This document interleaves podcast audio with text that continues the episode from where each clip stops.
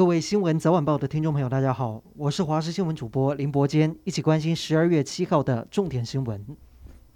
台中清水区有五名外籍人士确诊，卫生局证实这五人是孟加拉籍的船员，其中四人打过一到两剂的疫苗，就在公司替他们安排的大楼进行自主健康管理。为了要前往彰滨工业区的离岸风电工作，他们自费筛检，竟然阴转阳确诊。而最新的复检结果也出炉，五人当中有四人是阴性，一人阳性，C D 值是三十三，代表病毒量少。卫生局也持续追踪，送中央做基因定序，看是否跟变种病毒 Omicron 有关。确诊的孟加拉籍船员在自主健康管理期间是住在公司安排的员工宿舍，而宿舍是位在清水区一栋社区大楼里面。社区有四百多位住户，其中有两百多户是外商公司租给外籍员工居住。居民听到大楼有外籍员工确诊，都不免开始担心，怕疫情会在社区扩散。有人说要加强防护消毒，不敢像之前那样松懈。还有店家说要打第三剂才会安心。今天国内暴增二十一例的境外移入确诊，是今年以来单日境外病例人数最多的一天。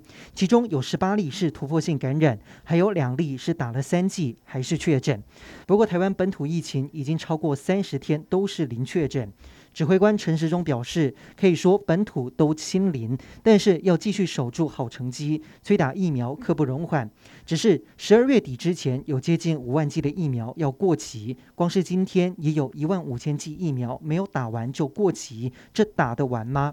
陈时中认为情况乐观，要继续努力的打。闷了好久的台股，近来终于可以扬眉吐气。今天大盘以一万七千六百八十八点开出，中场收在一万七千七百九十六点。令人惊讶的是，其实中间买盘一度不够看。直到最后一刻，大户进场，才一举拉抬超过百点。受到新冠疫情反复影响，今天最大赢家可能就是航运股，涨幅来到百分之三点五，是盘面上涨幅最多的族群。分析师认为，外资十一月净汇入近一千七百亿，热钱不断涌入台股，接下来一定会站上万八，但会反复测试这个高点。不过整体来说，多头格局已经确定。年底最大的电商购物优惠，也就是双十二购物节，全台各大电商卯足全力下杀优惠。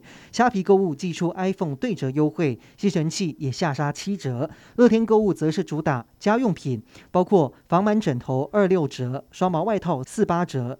PC Home 热销则是家电还有温泉票券，原本要价十万元的按摩椅，双十二档期特价只要七万一就能入手。